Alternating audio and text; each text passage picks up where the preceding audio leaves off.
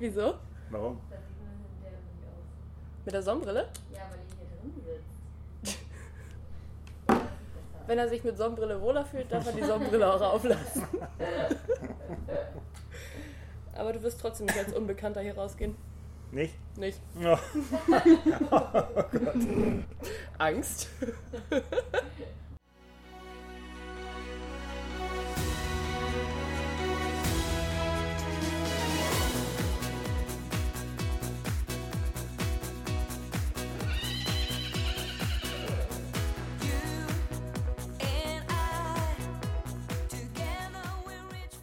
Herzlich willkommen zu unserem Podcast Zwei mehr, bisschen Fuß. Der Podcast, der hinter die Reitsportkulissen hört. Präsentiert von Ongard Marketing und Nicole Clement.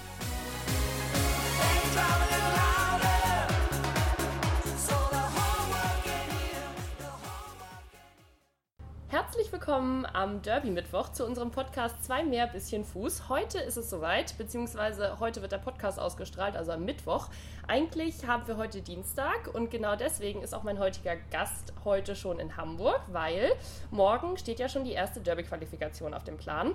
Ich sitze hier zusammen mit Thomas Kleis, der natürlich extra fürs Derby angereist ist. Herzlich willkommen, Thomas. Hallo. Ich freue mich sehr, dass du überhaupt reagierst, wenn ich dich mit Thomas anspreche, denn du hast ja einen Spitznamen, der in der äh, Reitsportszene auch sehr bekannt ist. Und letzte Woche haben wir uns in Redefin gesehen und ich glaube, ich habe kaum jemanden getroffen, der dich mit deinem normalen Vornamen angesprochen hat, denn du wirst von allen Schlappi genannt. Kannst du uns mal kurz erklären, wie das zustande kommt?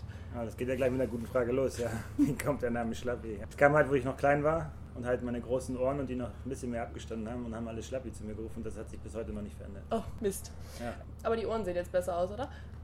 Hat sich alles hingewachsen. Ne? Das ist so, wie man, als wenn man einen Jährling auf Koppel sieht, ne? wächst sich alles hin.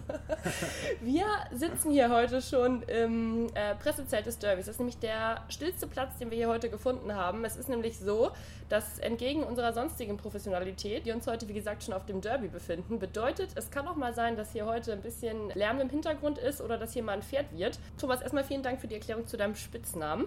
Ich freue mich sehr, dass wir dich überhaupt für dieses Podcast-Projekt gewinnen konnten, weil im Vorfeld hat es mir ein wenig den Eindruck gemacht, als ob du dich sehr gerne davor gesträubt hättest. Ein Glück hast du eine ganz liebreizende Freundin, die mir geholfen hat, dich dazu zu überreden, heute Gast hier in unserem Podcast zu sein.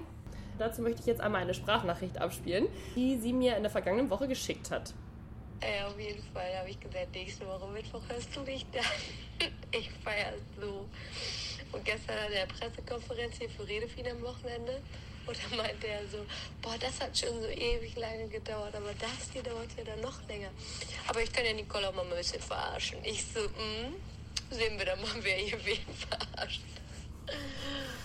Ja, also ich glaube, ich habe ein bisschen Glück gehabt, dass du hier überhaupt sitzt, weil ich habe mich auch mal ein wenig in deine Social-Media-Kanäle reingefuchst und habe mir deine Website angeguckt. Und die letzte Aktualisierung bei Aktuelles ist im Jahre 2017 vonstatten gegangen.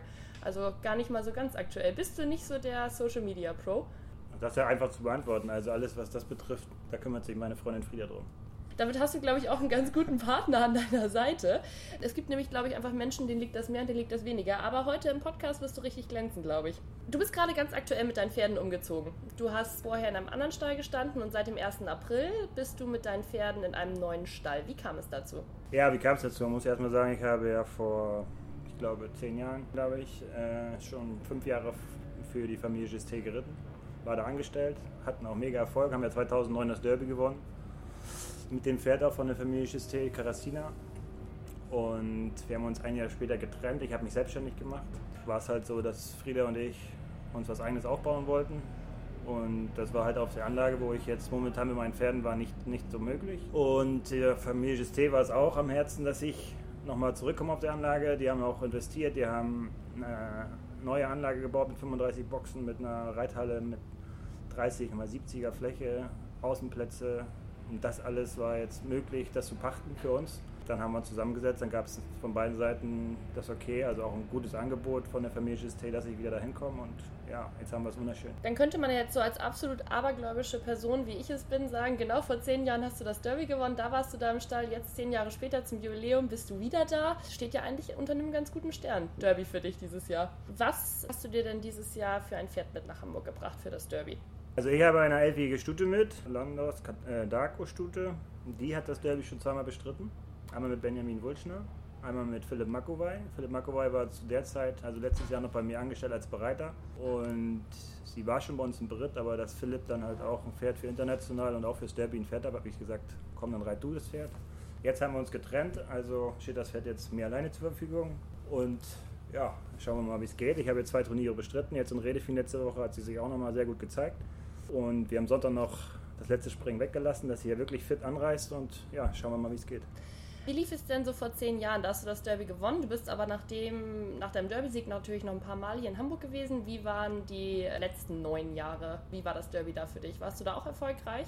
Also ich muss sagen, das hört sich jetzt vielleicht übertrieben an, aber es war immer sehr gut, wirklich sehr gut. Ich bin, glaube ich, dreimal Null gewesen, zweimal mit Zeta, einmal Doppel-Null, einmal Null in Stechenfehler. Karasina hat es gewonnen. Dann gab es ein Pferd Ollipop, der hatte nur Wahlaufsprungfehler.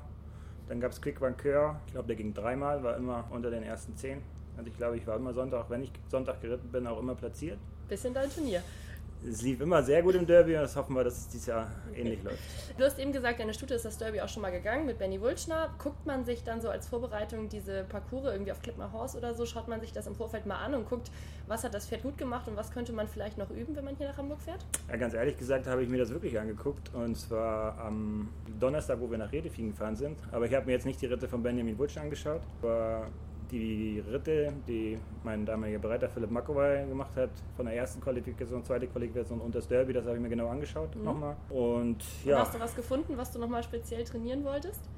ja, bei ihm ist eigentlich, das ist auch Sonntag sehr gut gelaufen. Er hätte nur versuchen müssen, das haben wir damals schon ausgewertet, dass er das Pferd ein bisschen mehr zusammenhält. Sie wurde ihm ein bisschen lang. Das versuche ich besser zu machen. Ob es klappt, weiß ich nicht, aber das wäre das, was ich sagen könnte. Und wenn er das besser gemacht hätte, hätte er deutlich weiter vorne sein können. Ist Ladaka denn ein Pferd, was ähm, so ein bisschen Derby-Spezialist ist oder ist es auch ein Pferd, was du so in normalen Springen an den Start bringst? Das ist ein Pferd, was schon ein, zwei, drei Sterne gewonnen hat, aber ich denke, dass es mehr ein Pferd für ein, zwei Sterne ist in den klassischen Touren, nicht für ganz schwer. Aber ein Derby-Pferd ist es mit Sicherheit, weil es absolut guten Charakter hat. Sie ist vorsichtig, ist sehr brav, hat super Einstellung, also Bringt alles mit. bringt alles mit. Jetzt weiß ich, dass du neben deinem Derby-Pferd auch noch andere Pferde mit nach Hamburg gebracht hast, und zwar einen für die Classic-Tour und einen für die Youngster-Tour. Wir haben dich noch ein wenig in Erinnerung aus den letzten Jahren mit einem ganz imposanten Pferd, und zwar Shades of Blue, aber dieses Pferd reitest du mittlerweile ähm, nicht mehr, sondern das ist jetzt bei Marco Kutscher. Wie kam es dazu?